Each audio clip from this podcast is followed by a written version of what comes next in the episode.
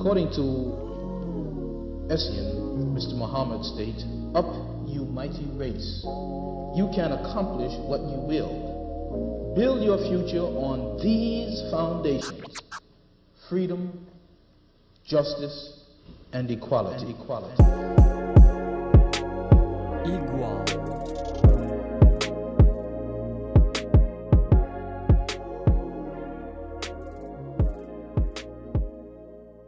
Bem-vindos a mais um episódio. Ainda dentro do tema do racismo, a nossa segunda convidada é jornalista, autora da série de livros infanto-juvenis Força Africana, uma equipa da qual fazem parte as crianças mais poderosas do planeta, e é também fundadora da AfroLink, uma plataforma digital que reúne profissionais africanos e portugueses com uma pertença africana, com o objetivo de potenciar o valor dos seus membros e dos respectivos projetos. Olá, Paula. Olá, grata pelo convite, é muito bom estar aqui convosco. Obrigada, Iris e Ricardo. Obrigado nós por ter aceitado o nosso convite. Um, nós queríamos começar por uma entrevista que deu à Gerador no ano passado, em que faz várias perguntas retóricas relacionadas com a representatividade e com o porquê da nossa sociedade não estar realmente espelhada tanto nos mídia como nos livros infantis, por exemplo. Sendo estas perguntas retóricas, acredito que já tinha algumas respostas para elas. Uh, e sabemos que é difícil compilar tudo numa só resposta e no tempo que temos, mas para si, quais é que são os principais motivos para este racismo sistémico? Bem, nós herdamos um sistema um, que está enraizado uh, na classificação de seres humanos, sendo que nesta classificação o homem branco está no topo e o homem negro, ou no caso a mulher negra, está, está na base. Portanto, quando nós eh, falamos de racismo sistémico, quando falamos de, de racismo estrutural, nós estamos a falar uh, de um sistema que um, acaba por perpetuar desigualdades que foram herdadas uh, de há séculos. Portanto, isto começa, começamos obviamente com a questão da escravatura e a forma como uh, a libertação, a alforria foi concedida os termos em que isso, em que isso foi, foi, foi feito, que uh, acabaram por uh, renovar a dependência que as pessoas escravizadas tinham dos senhores que, que os detinham. Porque o, que aconteceu, por mais bizarro que possa parecer, é que os senhores de escravos, de pessoas escravizadas, foram indenizados e, e, as pessoas escravizadas não tiveram outra possibilidade senão continuar a trabalhar para aquelas pessoas. Portanto, a escravatura foi abolida no papel, mas na prática, no sistema que continuou a vigorar, ela não foi abolida. E depois, hoje em dia, o, o que nós temos é um sistema uh, económico que continua um, um, assente nesses desequilíbrios, porque eles nunca foram corrigidos. Portanto, para eles serem corrigidos, tinha de ter existido uma reparação essa reparação nunca houve, e como essa reparação não existiu, obviamente que essas dinâmicas relacionais em que o homem branco estava no comando e que tinha todo o poder e mais algum, continuou a persistir. E é isso que nós temos hoje em dia. Claro que em determinados contextos, hum, essa, esses desequilíbrios, essas desigualdades foram sendo de alguma forma ligeiramente atenuadas mas ainda nada de forma significativa, porque o sistema continua a ser esse que perpetua essa dominação do homem branco em relação a todos os outros.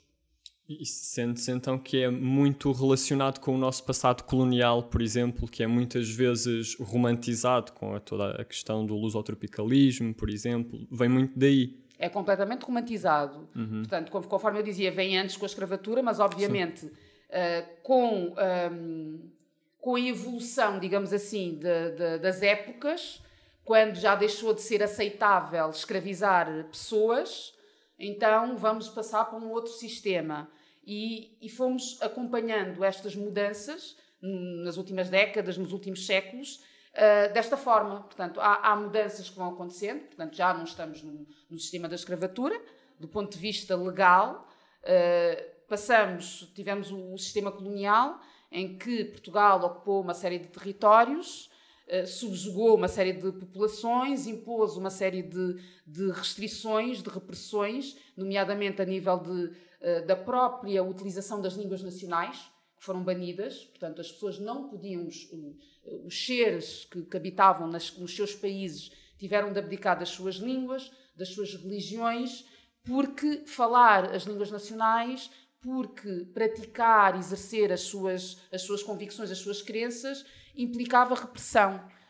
Um, e tudo isto, obviamente, que depois reflete-se nas relações que nós temos hoje em dia. É completamente irrealista imaginar que um, estas lógicas desapareceram por artes mágicas, porque não desapareceram. Claro. Uh, por muito que nós não tenhamos hoje em dia uh, territórios ocupados, territórios colonizados por Portugal, nós temos de analisar em que termos é que essa libertação foi feita. Aliás, a, a, própria história que é contada sobre a libertação é uma, é uma história que, é, que está completamente manipulada, uh, obviamente a partir das lentes portuguesas. E enviesada, sim. Sim, porque o 25 de Abril, que se celebra em Portugal, uh, começou em, em África. Portanto, se não fosse o Amílcar Cabral e outros uh, heróis da libertação, não haveria 25 de Abril em Portugal. Uh, e, e, isto é algo que, que não é uh, ensinado na história. Isto é algo, é, é informação a qual eu só tive acesso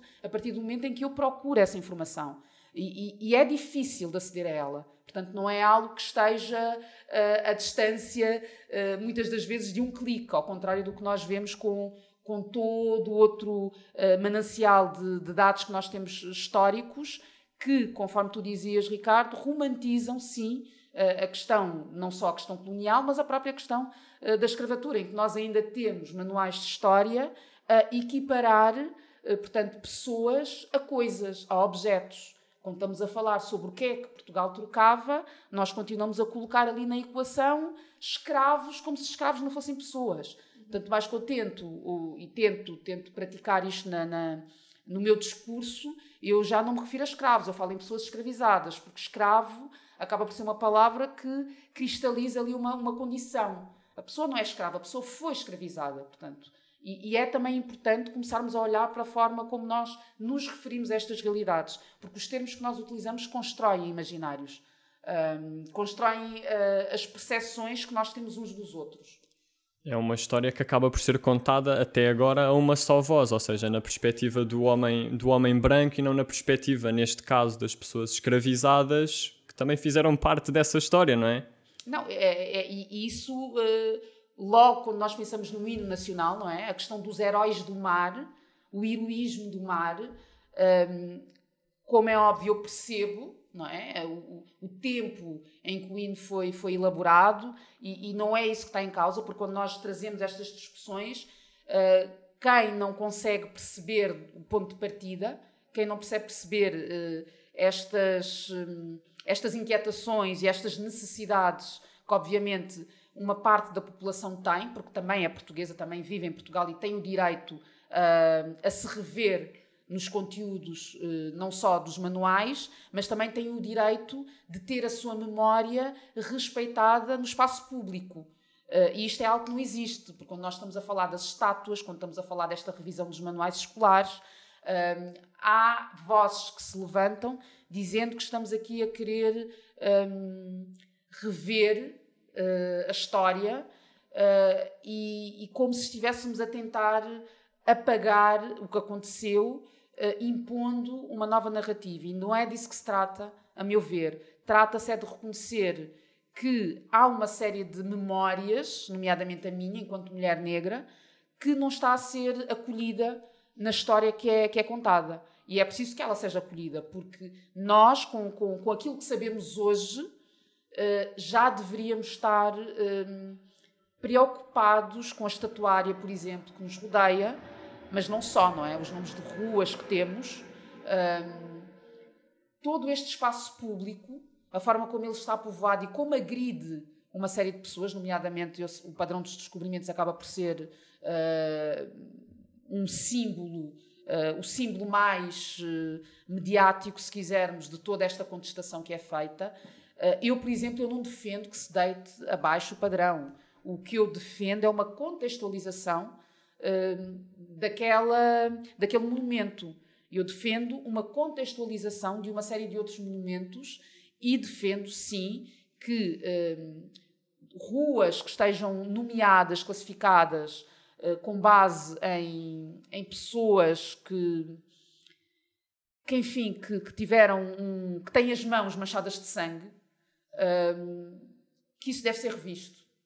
Defendo claramente que isso deve ser revisto. Em relação aos monumentos, o que eu defendo é uma contextualização. Acho que é necessário, acho que, que, que, é preciso que não se retirem para que se perceba que aquilo aconteceu e que não nos esqueçamos que aquilo aconteceu, porque o que eu sinto é que nós temos uma facilidade muito grande em uh, nos distanciarmos de períodos que foram mais complicados, que foram tremendamente violentos para a humanidade, um, ehm, permitindo que movimentos que no passado uh, foram sanguinários, uh, que cometeram genocídios, permitindo que esse tipo de ideologias, que esse tipo de movimentos ressurjam. Uh, e, e, para que nós estejamos, permaneçamos alerta, é preciso que estas referências continuem bem presentes no espaço público, mas com esta contextualização que é fundamental.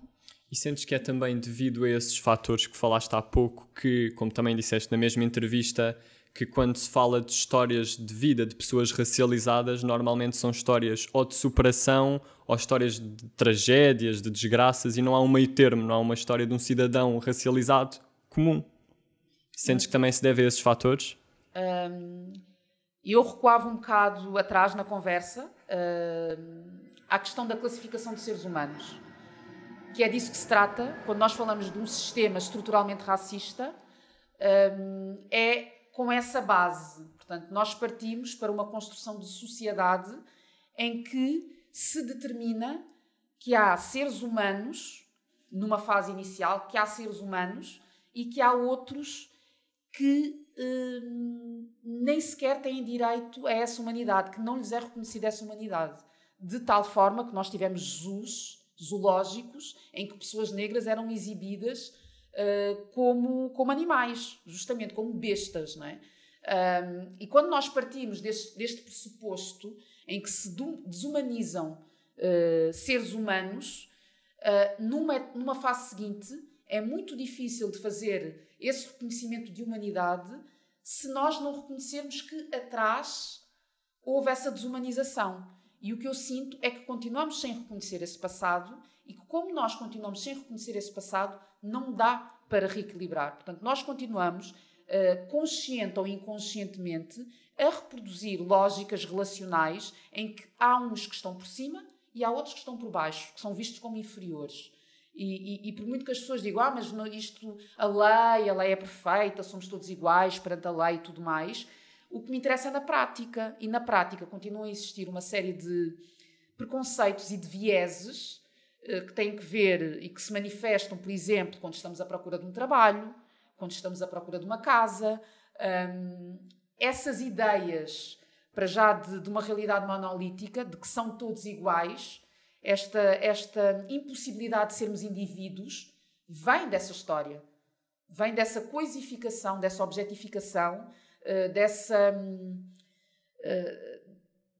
dessa hum, necessidade de colocar um grupo de pessoas, necessidade do ponto de vista da dominação, para se exercer a dominação, porque o que foi acontecendo é que, com o passar dos tempos, eh, a argumentação que foi sendo utilizada para justificar estas práticas de dominação de uns sobre os outros foi-se alterando. E a determinada altura, com a cumplicidade da ciência, não é? porque a ciência que hoje em dia vem dizer ah, não existem raças, só podemos falar em raça humana, foi essa ciência que validou eh, esta ideia de que existem seres superiores e seres inferiores.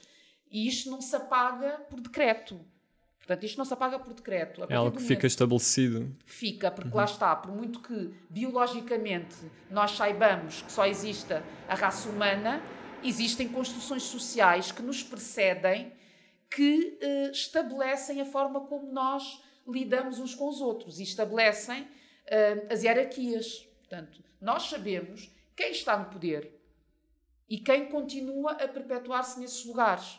E como é difícil, é extremamente difícil, outras pessoas, outras pertenças terem acesso a esses espaços. E isto é uma herança, é uma herança uhum. histórica que nós temos e que temos de a enfrentar. Por isso é que eu defendo medidas de ação afirmativa e eu, eu defendo medidas de reparação, porque não é possível corrigir desequilíbrios escolares só uh, com palavras. Uhum. Portanto, não dá, tem de existir medidas efetivas que permitam esses acessos que há séculos são negados. Portanto, todo, toda a sociedade está estruturada com base nestas desigualdades. E se nós não trabalhamos sobre elas, nós vamos continuar apenas a renová-las. Não há, não há forma de quebrar este padrão se nós não dissermos temos de o quebrar. Portanto, organicamente, as coisas não se vão resolver. Aliás, basta olhar para a questão do género. Se estivéssemos à espera que organicamente o patriarcado começasse a ceder uh, espaço, uh, nós continuaríamos. Uh, aliás, este ano tivemos nas autárquicas um recuo tremendo a nível de, de lideranças femininas, na liderança das autarquias. E, e isto é, é, revelador da necessidade de, de, forçar estas presenças. Têm de ser forçadas, têm. E eu, eu acredito que não há forma de corrigir uh, estas desigualdades, conforme eu dizia, históricas, se nós não tomarmos essas decisões. Uhum. Uh, em relação aos livros da Força Africana e uhum. teres percebido que efetivamente havia uma ausência de representatividade, sente que o cenário tem vindo a melhorar, está estagnado, não houve mudança um, nesse aspecto? Um, o facto de existir a Força Africana já é uma mudança, uhum. uh, mas é preciso dizer que é uma mudança que parte de uma necessidade minha, muito própria, minha e de outras pessoas, obviamente, mas que este, como é um projeto que parte de mim, é uma necessidade minha de, de tentar corrigir de alguma forma estas ausências ou de preencher algumas ausências que eu senti à medida que ia crescendo, que obviamente enquanto estava naquela posição não conseguia ter hum, uma consciência sobre o impacto destrutivo que essas ausências uh, tinham na minha construção de personalidade e identidade, a partir do momento em que eu sou adulta e que tenho crianças na minha família, eu tenho cinco sobrinhos, e a partir da infância dos meus sobrinhos, eu começo a revisitar a minha própria infância. A partir das ausências que eu identifico no seu percurso, eu revisito as minhas ausências. E, e, e percebo de que forma é que elas me anularam. Porque se nós não nos vemos, nós achamos que nós não pertencemos. Portanto, se nós já temos uma série de um, variáveis que nos rodeiam, quando nós saímos de casa e vamos para a escola, para o pré-escolar, o que seja, uh, nós somos confrontados com a nossa diferença. Uh, e é uma diferença que é uh, percepcionada como negativa. Portanto, não é. Ah, percebemos que temos cabelos diferentes, por exemplo, que de cores diferentes, não é disso que se trata. É perceber que é uma diferença que nos exclui. E isso começa, obviamente, a, a criar em nós alguns mecanismos de rejeição da nossa pertença. Uh, e, e, eu, enquanto adulta, perceber que isso uh, me fez uh, retirar, que me retirou uma série de sonhos e de possibilidades, acabou por me mobilizar para o projeto Força Africana, porque eu entendo que se nós, nós não podemos, nós não conseguimos sonhar com aquilo que nós não vemos, portanto, nós temos de ver para criar esse, esse imaginário, para construir o nosso imaginário. E, uh, para mim, heróis negros, heróis diversos, tenham eles que pertenças tenham, uh, são fundamentais para que as crianças cresçam, não só as crianças que, são, que pertencem a minorias, mas também todas as outras, para que percebam que não existem protagonismos exclusivos. Uhum. Portanto, que aquele lugar de protagonismo deve ser de todos. E, e, eu vejo muito a força africana e a questão da representatividade por esta via, para que desde cedo todas as crianças se familiarizem com a diferença, com as múltiplas diferenças. E, e isto, claro, para mim tem um efeito um, muito positivo a nível de construção identitária, porque permite um, acabar, permite contrariar uh, essa, essa lógica prevalecente ainda uh, que tem como referenciais uh, os protagonismos brancos, porque quando nós tentamos perceber o que é que é belo, quais é que são os referenciais de beleza que nós temos, quais é que são os referenciais de excelência a nível profissional, de, de pessoas bem-sucedidas, no nosso imaginário, imediatamente aparecem uma série de pessoas brancas. Se estivermos a pensar em televisão, se estivermos a pensar em revistas e manuais escolares. Uh, não existe espaço para diversidade e, e, volto a frisar, não é só a diversidade étnico-racial, são todas as outras formas de diversidade, elas não estão espelhadas nos mídias que consumimos, nos manuais escolares e nem eh, nos livros, obviamente, que, são, que funcionam como apoio ao estudo e uhum. também como, como apoio ao lazer, enfim. E a Força Africana surge com esse propósito de preencher esse vazio e de contribuir de alguma forma para a alteração desse estado, desse estado em que nós nos encontramos e que uh, perguntavam-me se alterou. E eu acho que a alteração aqui uh, está do lado das minorias. Portanto, uh, os afrodescendentes, portanto, estamos a falar de portugueses negros, e estamos a falar também, obviamente, de africanos que já, já vivem em Portugal há muitos anos, que são portugueses também.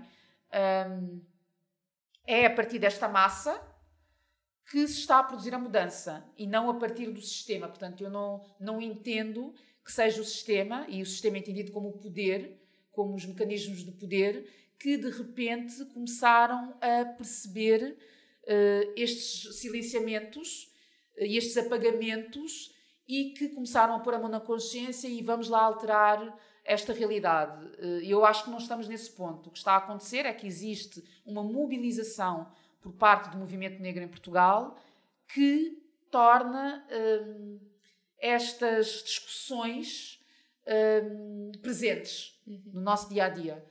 Mas uh, eu entendo que é mesmo um movimento que vem da sociedade civil e não, e não dos, dos, dos circuitos de poder. Deixa-me só, só, perguntar mais uma coisa que é, tu sentes que essa, tendo em conta que dizes que, que essa mudança vem das minorias, como foi o teu caso, através da Força Africana, por exemplo, sentes que é demasiado utópico uh, sonhar com a mudança desse sistema? Ou seja, ou que, ou, que é um, ou que vai ser um processo demasiado demorado, de certa forma já respondeste, mas sentes que vai ser um processo mais demorado do que se calhar pensamos, a mudança desse sistema? Eu sou tremendamente otimista. Aliás, eu não estaria a fazer o que faço se não acreditasse que é possível a mudança. E eu acho que é possível a mudança. Uhum. Uh, e, e, acho que estamos a caminhar para ela. Nós já temos, pela primeira vez neste país, em Portugal, o Plano Nacional de Combate ao Racismo e à Discriminação. Portanto, este plano existe. Tem 10 áreas de atuação e uh, medidas que espero eu eh, possam produzir, um, ehm, até porque este primeiro plano tem como horizonte de implementação 2025, portanto, é de agora até 2025. Portanto, até 2025 eu espero que existam mudanças palpáveis, concretas, e elas estão, obviamente, a ser uh, produzidas neste contexto de poder. Portanto, isto é o governo que avançou com, com este plano. Mas avançou, mais uma vez, por causa desta mobilização e desta pressão que, que está a vir das ruas. Não é algo, até porque uh, estas discussões ou, ou, o movimento não começou agora. Agora está, está-se a fazer ouvir mais, até porque houve uma série de eventos internacionais que também acabaram por, por uh, uh, propiciar este ambiente que nós estamos a viver agora. mas eu acredito que sim, que é possível essa transformação do sistema. Acho que não é automática tenho alguns receios em termos de mudanças políticas, quer dizer, agora nós vamos, eh, vamos a votos novamente no próximo ano um, e vamos ver o que é que vai acontecer, não é? Porque este, este plano, uh, no qual eu deposito esperança, como é que ficará, não é? Com, com, com alguma alteração que possa existir. Porque por muito que eu, que eu acredito que o PS vai voltar a ser o partido mais votado, a verdade é que há surpresas, não é? Uhum. Uh, há surpresas e as autárquicas revelaram uma série de surpresas, nomeadamente a nível da liderança da Câmara de Lisboa. Uh, portanto, eu não gosto de pensar uh, que esse perigo de, de, de ascensão de, de, da extrema-direita não, está, não está aí a pairar nestas, nestas legislativas, porque eu acho que estão, que está a pairar, que, que, que essa, que essa ameaça está aí. Um, e, e, espero que nós estejamos todos conscientes, aqueles que, que, que acreditam que, que, a democracia uh, deve prevalecer, espero que vão votar. Uh, porque eu, de facto, tenho alguns receios de que exista um recuo a esse nível. Porque acho que houve, de facto, alguns avanços tímidos, mas eles existem e devem ser reconhecidos. Ainda há muito caminho para, para andar, claro que há, mas estão algumas coisas a acontecer, mais uma vez friso, a partir desta pressão que vem do movimento. Não porque os partidos de repente ou a classe dirigente deste país, até porque continuam a existir pessoas a dizer que não existe racismo em Portugal. Portanto, não é daí que, que a mudança está a vir. Não é. Uh, e se fosse, nós já teríamos tido este ano a recolha de dados étnico-raciais nos censos. E não tivemos, justamente porque ainda não existe esse, essa consciência. Uhum. Uh, e ao longo da sua vida, uh, nós gostávamos de saber, se pode enumerar, obviamente, se estiver à vontade, algumas uh, microagressões que muitas vezes as pessoas ou não percebem que são microagressões e para poder explicar e para as pessoas perceberem. Uhum. quer dizer, há, há, uma que é, que é, que é comum a todas as pessoas negras com quem eu, eu convivo, amigos, conhecidos, o que for, e que, que, tem que ver com o estarmos sempre a ser eh, retirados deste lugar, não é? Uh, deste lugar Portugal. Uh, a pergunta que é feita, de onde nós somos, de onde é que tu és, que eu percebo o ponto de partida de algumas pessoas, porque obviamente uh, também há que reconhecer isso, não é? A intenção com que se pergunta, mas nós não estamos aqui a discutir intenções, não é? Nós temos de ir além disso. Eu tenho de perceber que, por, por melhores que sejam as minhas intenções, eu uh, posso estar a magoar o outro.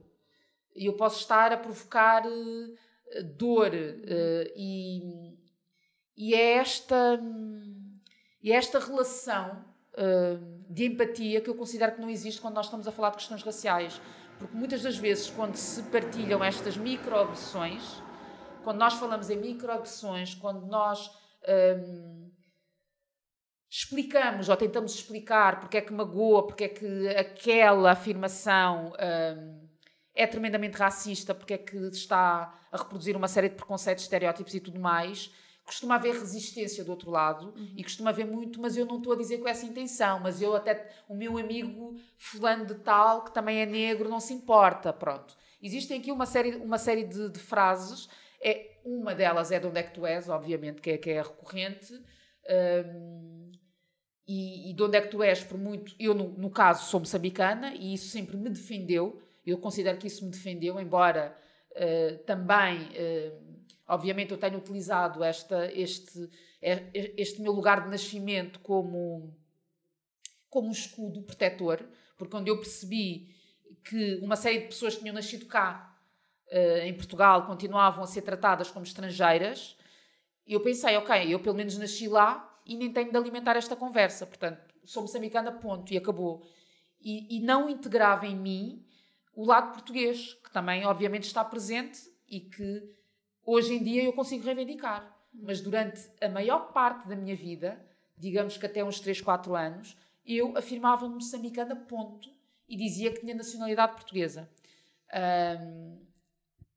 Eu também tenho pertença portuguesa nas minhas origens, tenho outras pertenças nas minhas origens, e, e, era bom que tudo isso fosse integrado, portanto, que eu não tivesse de escolher, portanto, que, que, que fosse aceite que essa pluralidade não me retira daqui.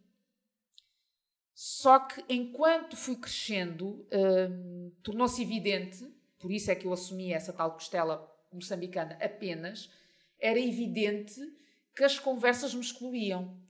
E é um bocado aquela, aquela hum, aquela máxima do rejeito para não ser rejeitada, não é? Então eu rejeitava essa pertença portuguesa porque sempre me sentia rejeitada uhum. por Portugal. Portanto, é simples, sou moçambicana e, e, e, o caso acaba por aí. E depois há uma questão da estética, não é? Que é de ter ouvido em N situações hum, afirmações como eu lembro de uma vez ter ido uh, à casa de uma amiga e depois ela, uns dias depois, ter-me ter dito Ai, a minha mãe disse: Olha, a, tu, a, a, a tua amiga, aquela tua amiga é mulata, mas é bonita. É, como se fosse, como se houvesse aqui uma contradição, não é?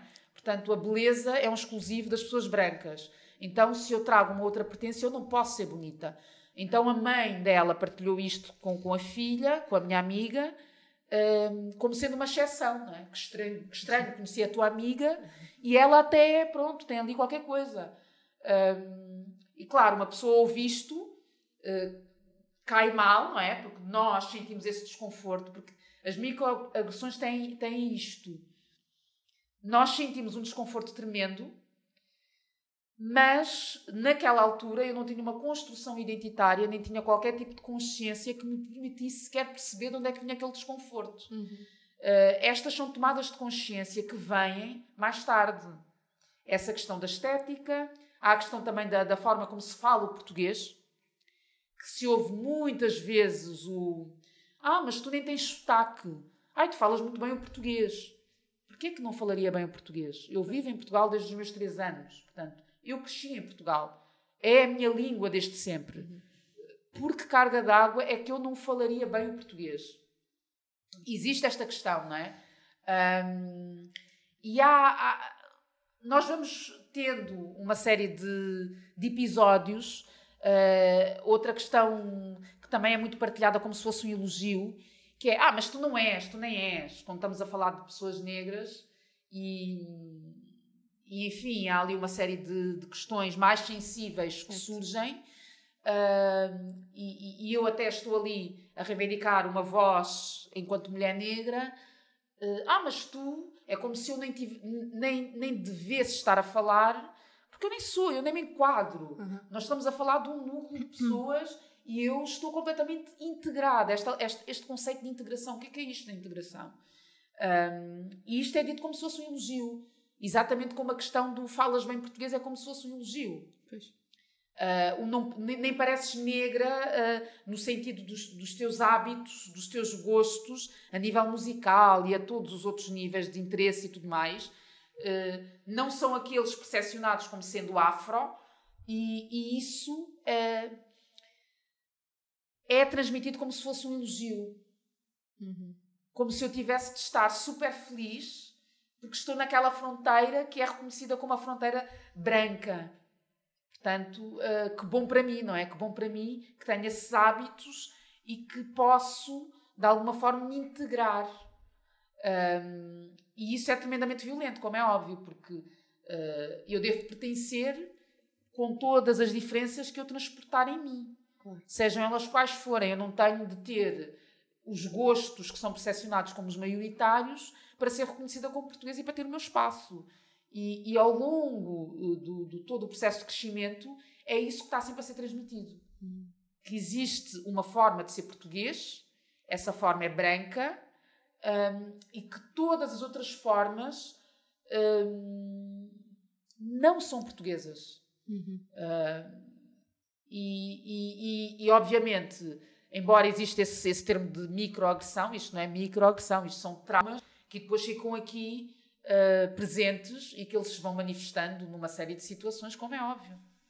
Eu compreendo que. É uma questão grave. Uh, Deixa-me começar por dizer. Que não me entender. Chama-se propaganda! Não me irrites! Na segunda rúbrica, a Não Me Irrites, como foi nos episódios anteriores, pedimos sempre à, ao convidado ou à convidada para trazer uma frase ou uma situação do seu cotidiano uh, relacionada com o tema que considera preconceituosa e pedimos à Paula, obviamente, para trazer uma frase ou uma situação. Qual é que trouxeste? Para mim é como se fosses branca. E em que contextos é que tu costumas ouvir isso? Um, conforme eu dizia atrás na conversa, uh, tem muito a ver com os hábitos, não é? Uhum. Uh, com as preferências uh, que, que, temos, não só a nível musical, como e depois também um, a nível de, de, rotinas, não é? Esta, esta questão de viajar, não viajar, ir a restaurantes, não ir a restaurantes. Portanto, há uma série de, de, de comportamentos que algumas pessoas continuam a achar que são exclusivos de pessoas brancas. Uh, e depois, uh, obviamente, como me veem nestes ambientes, nestes contextos, quando surgem discussões que têm uma componente étnico-racial, portanto, questões que têm a ver com o racismo, com manifestações e tudo mais, e eu aí, eh, portanto, expresso eh, a minha verdade, falo das minhas vivências, eh, volta e meia há uma perplexidade, obviamente, de pessoas que não estão habituadas a ver-me nessa, nessa, nessa posição. Porque esta construção de pessoa negra, de mulher negra, que fala sobre estes temas e que se posiciona sobre estes temas, é algo recente na minha história. Portanto, a partir de, digamos que de 2019, é que eu começo hum, a assumir publicamente hum, as minhas posições e a partilhar uma série de violências, de episódios que fui vivendo, uh, apesar de das pessoas que foram partilhando a vida comigo uh, nunca os terem identificado. Portanto, muitas das pessoas com quem eu vou conversando hoje em dia, pessoas brancas, portugueses brancos, continuam a perguntar-me se eu vivi racismo, se eu passei histórias uh, de violência racial. Uh, e isto causa-me perplexidade. E eu, eu claro. respondo sempre: óbvio que sim. sim é? óbvio é... que sim. Eu, como não? A questão claro. é como é que vos passa pela cabeça que eu vivo em Portugal desde os meus três anos e que não tenha vivido, não tenha passado por situações de racismo. E, e é exatamente nessa construção de conversas, nessa aproximação uh, com conhecidos, amigos, ex-colegas portugueses brancos, uh, em que vou partilhando estas histórias, estas vivências, é que surge essa questão não é? Do, mas tu, uh, tu és como se fosses branca, enfim. E isto, como se fosses branca, tem que ver não só pelo facto de eu não ser, uh, de eu não ter um tom de pele muito escuro, existe essa questão, existe a questão também da, de, de como eu me expresso, de como eu falo português e de como isto é percepcionado como sendo branco. Sim, e só por estar, o facto de estar num grupo de brancos já é como se fosse um escudo, então não há, não, não acontece nada. A questão é que eu estar ali, não é? Uh, para muitas pessoas, uh, portanto, aceitaram-me ali. Portanto, pois. o facto de me terem aceitado ali é porque eu tenho características uh, que me tornam, de alguma forma, par daquele grupo. Pois, então está protegida, não, não... É aquela coisa, eu nem estou a ver a tua cor. Há muita esta coisa de eu não estou a ver a tua cor. Eu vejo a pessoa que tu és. Há muita esta conversa, sim. É verdade, não tens cor. Que grave um, e que sim, dá para rir, dá para rir. É quase eu, como se diluísse no grupo. Eu gostava de não ver cores, mas, eh, aliás, uh, uh, o, o, que eu costumo dizer é que, de facto, eu não tinha consciência da minha cor até sair de casa, não é? A partir do momento em que me estão sempre a mostrar que eu tenho uma cor e que isso é um fator de exclusão, obviamente que eu tenho de ter consciência da minha cor hum. e do que é que isso representa. Que as pessoas brancas uh, vivam completamente alienadas da sua cor, eu também acho natural, porque nunca se depararam a partida com experiências uhum. em que a cor uh, tenha sido determinante. Uhum. Uh, portanto, e eu, desde que sou criança, que, que vivo situações em que a cor é determinante.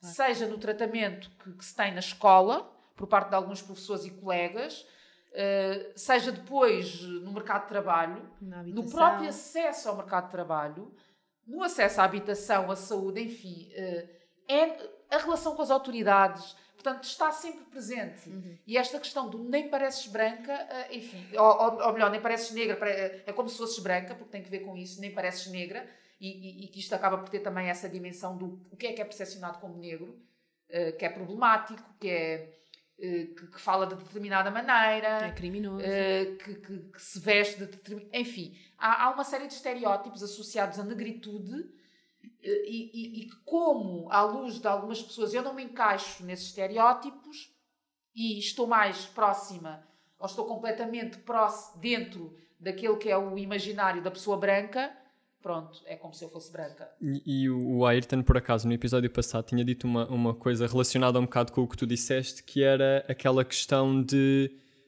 termos consciência, todos, eh, tanto pessoas racializadas como pessoas brancas, a que é que a nossa cor dá acesso.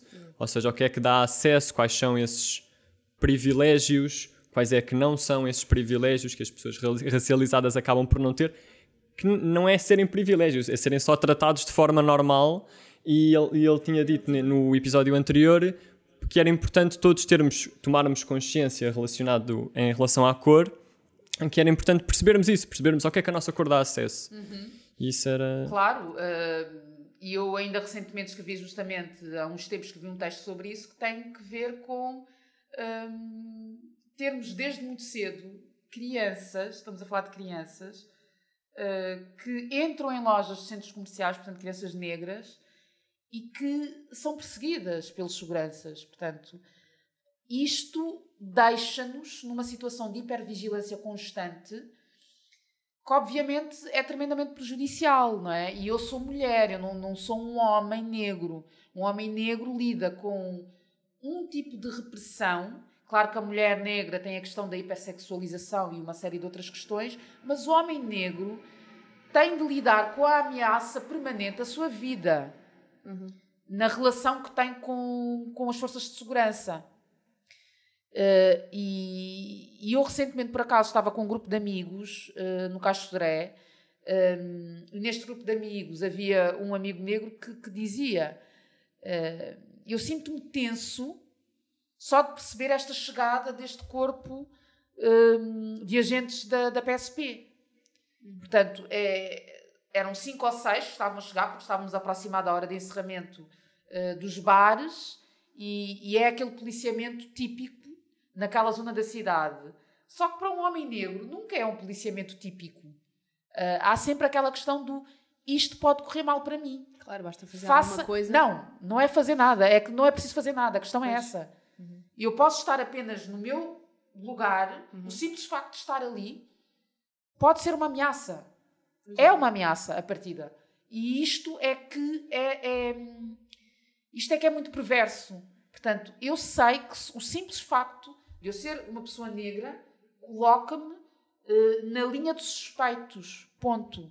Faça eu o que fizer. Tanto mais que, que existe um artigo no Código Penal que, que, se está a tentar, de facto, rever e que permite justamente que, que os agentes da autoridade um, abordem pessoas negras uh, só porque sim. Porque há ali um articulado que fala na questão da suspeita de permanência no território nacional de forma ilegal.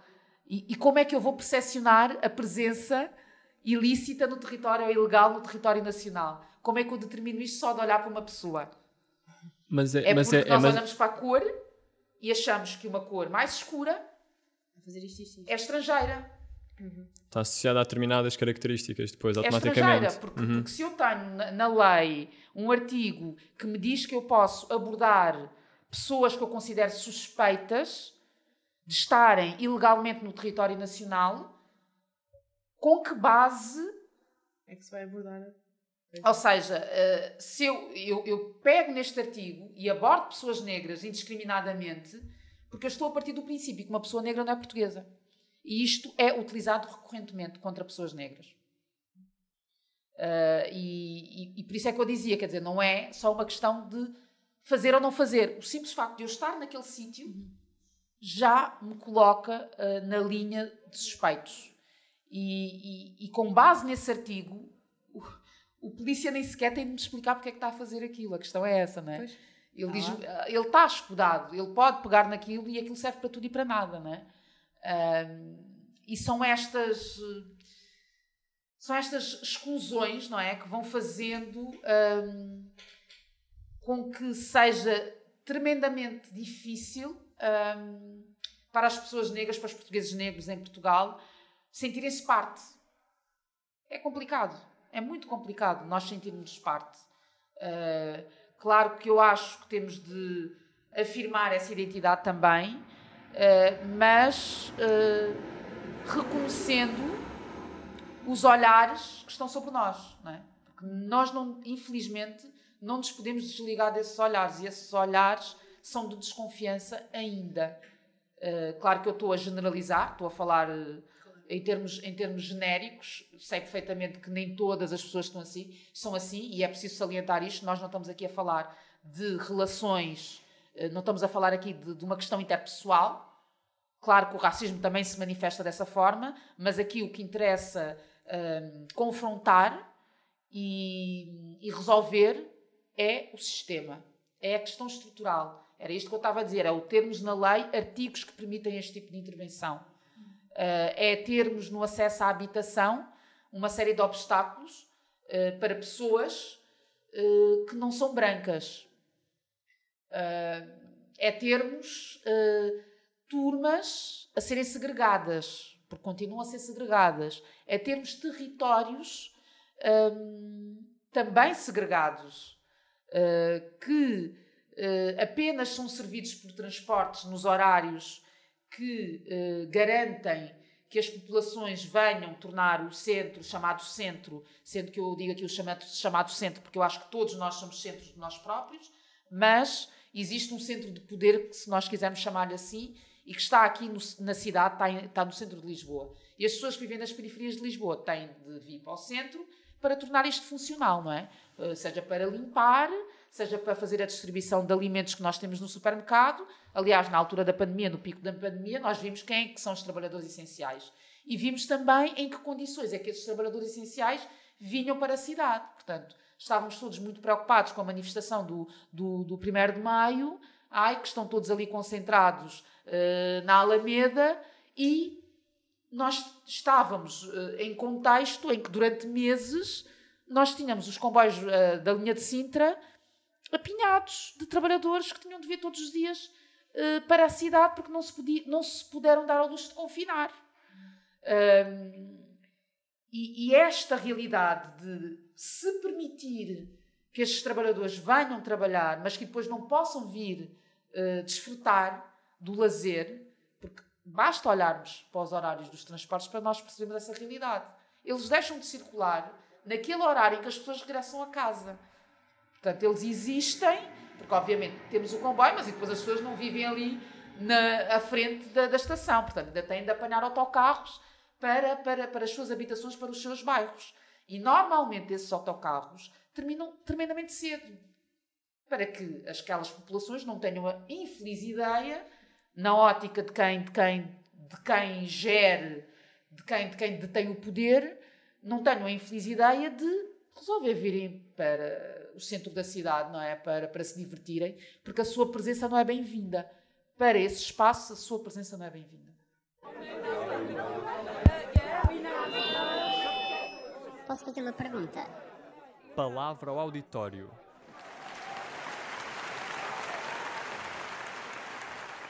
Na terceira e última rúbrica, uh, na palavra ao auditório, o nosso convidado ou a nossa convidada responde a perguntas que vieram do Instagram através dos nossos stories. E temos aqui uma pergunta para ti, que é: nós não identificamos as pessoas para que as pessoas possam fazer as perguntas que quiserem à vontade. E a pergunta que nos chegou foi: Quais consideras serem as ações involuntárias que os pais têm na educação de uma criança e que acabam por passar despercebidas, mas que podem estar associadas a racismo? Aqui também um bocado também na onda da questão das microagressões, entre aspas, mas mais focada nos pais. Eu, eu primeiro uh, creio que tem muito que ver, porque quando nós estamos a falar da educação, eu gosto de recuar aos primeiros anos, não é? Um, eu pergunto que tipo de brinquedos é que os pais oferecem aos filhos. Se existe uh, alguma preocupação em ter, por exemplo, bonecas diversas, por um lado, porque elas existem, uh, é mais difícil de chegar a elas, é verdade, lá está, porque o sistema está programado para enaltecer a beleza branca e, e, os referenciais que nós temos são predominantemente brancos, mas existem bonecas, bonecos, brincadeiras também que refletem uh, um outro tipo de pertenças e que refletem múltiplas diversidades. Uh, e acho que alguém que quer educar os seus filhos com estas preocupações deve integrar estes elementos nas brincadeiras, por um lado, e depois um, tem muito que ver também com uh, o nosso círculo de proximidade, não é? Porque uh, eu questiono-me sempre, uh, quando estou a falar com, com portugueses brancos, pergunto sempre se eles convivem com diversidade. Portanto, se as pessoas que frequentam a sua casa são diversas. Têm amigos negros? tem amigos imigrantes, um, tem amigos eh, com diferentes orientações sexuais. Eu não estou a dizer que a pessoa, obviamente, tem de fazer as amizades. Sim, agora não vão todos uh, fazer não amigos. Fazer um casting, pois, claro. Exatamente. Não Obviamente. vamos, não vamos fazer um casting, olha, estou à procura de um amigo para esta che- checkbox. E é é uma coisa mais incontrolável às vezes do que propriamente dar determinados brinquedos ou dar determinados livros. É isso, Exatamente, ler claro. as histórias. Mas, ao mesmo tempo, isto é bastante revelador da- das bolhas em que nós vivemos. Claro. E, obviamente, se eh, nas nossas relações as crianças não veem essa diversidade e quando a veem eh, costuma estar em posições de subalternidade, elas vão crescer com uma percepção de que aquelas pessoas que estão nessa posição ocupam aquele lugar. É uma coisa que parece que fica ali cristalizada. Uhum. Uh, por pessoas que eu conheço e que estão sentadas à mesa, por exemplo, e e estou aqui a tentar transpor isto para para uma realidade de uma família que, eu, que obviamente isto tem todos os julgamentos e críticas associados, né? Estou aqui a fazer uma, uma caricatura, mas uma família tipicamente portuguesa branca, uh, quem é que se senta à mesa uh, daquela, daquela casa? Um, e depois quem é que está a servir? Se estivermos a, a, pensar numa família que tem essa disponibilidade para ter, uh, para ter uma empregada doméstica, para ter esse apoio nos serviços domésticos. Uh, e e esta, este desequilíbrio entre posições que se ocupam, esta questão de ir, um, de passar por uma série de espaços comerciais e olhar, e às vezes, nesse, e a questão é, quando se vê, não é? Porque a maior parte das vezes as pessoas nem sequer olham para as pessoas que estão a servir. Portanto, tornam-se invisíveis. Ahm, estas conversas são tidas também, por outro lado, em casa. Não só a questão do, do ver diversidade, ver e contactar com diversidade, mas ah, fala-se sobre isso ah, e eu acho que não se fala. Eu acho que não se fala. Acho que a via dos livros, por exemplo, é uma excelente para hum, trazer conversas para o contexto familiar e para desconstruir algumas ideias que podem começar a surgir em idades muito precoces. Mas, infelizmente, sinto que esse caminho não é feito, porque há alguns livros que trazem essa diversidade cromática, digamos, mas que depois a história em si é uma história que perpetua hum, estes lugares uh, que já estão pré-estabelecidos. E falo isto, por exemplo, em relação a alguns livros infantis que eu, quando estava a começar com o meu processo de criação da Força Africana, uh, obviamente tentei perceber o que é que existia no mercado uh, e se de facto uh, não existia nada ou se eu é que não estava a procurar e não estava a chegar às fontes de que precisava. E encontrei alguns livros com diversidade cromática, mais uma vez, mas que não trabalhavam a identidade nem uma construção positiva da negritude e de uma pertença, pertença diferente. O que é que estes livros faziam? Um, primeiro, são livros que, que, quase todos, ou todos, todos aqueles que eu encontrei, eram traduções, portanto, não são, são livros uh, americanos, o que for, e que depois têm uma versão portuguesa. E, e, e a história em si é uma história de uma criança negra que está na realidade africana okay. pouco vestida, em alguns contextos descalça e num imaginário ou num contexto, uh, num cenário uh, com terra batida, com palhotas, num, imagina, num cenário de ruralidade.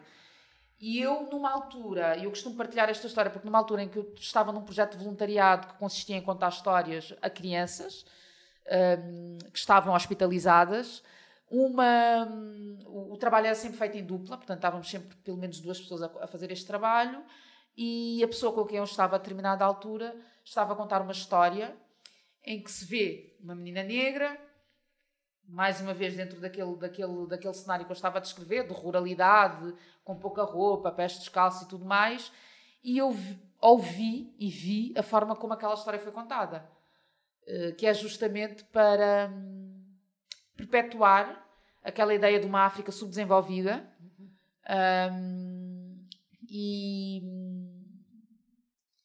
e a colocar exótica. e a colocar num local também, ou seja, aquela pessoa, exatamente, aquela pessoa não faz parte do espaço urbano, mas faz parte daquele espaço rural, menos desenvolvido. lá Sim, em África. distante. Depois Sim, lá sim. está, em África. Uhum. Eh, A, África vem sempre. Há sempre esta coisa lá em África, não é? como se, se, se a África não tivesse uh, mais de 50 países com realidades muito diferentes. Um, e, e, obviamente, eu perceber a forma como esta pessoa, esta mulher branca, contou esta história, um, fez-me ativar uma série de, de, alertas em relação a estas narrativas que estão presentes uh, uhum. nas, um, enfim, nas livrarias, não é? Um, e, e, que é preciso ter consciência daquilo que se está a contar e de que não basta, porque esta questão da representatividade tem esta sensibilidade, não é? Uh, não basta ter um personagem uh, negro numa uhum. história para que ela se torne representativa. É? é preciso perceber que história é aquela que está a ser contada e se ela faz sentido para esta realidade. Uh, porque mesmo a questão é para as crianças negras, como eu, que cresceu em Portugal, aquela realidade diz nada. Claro.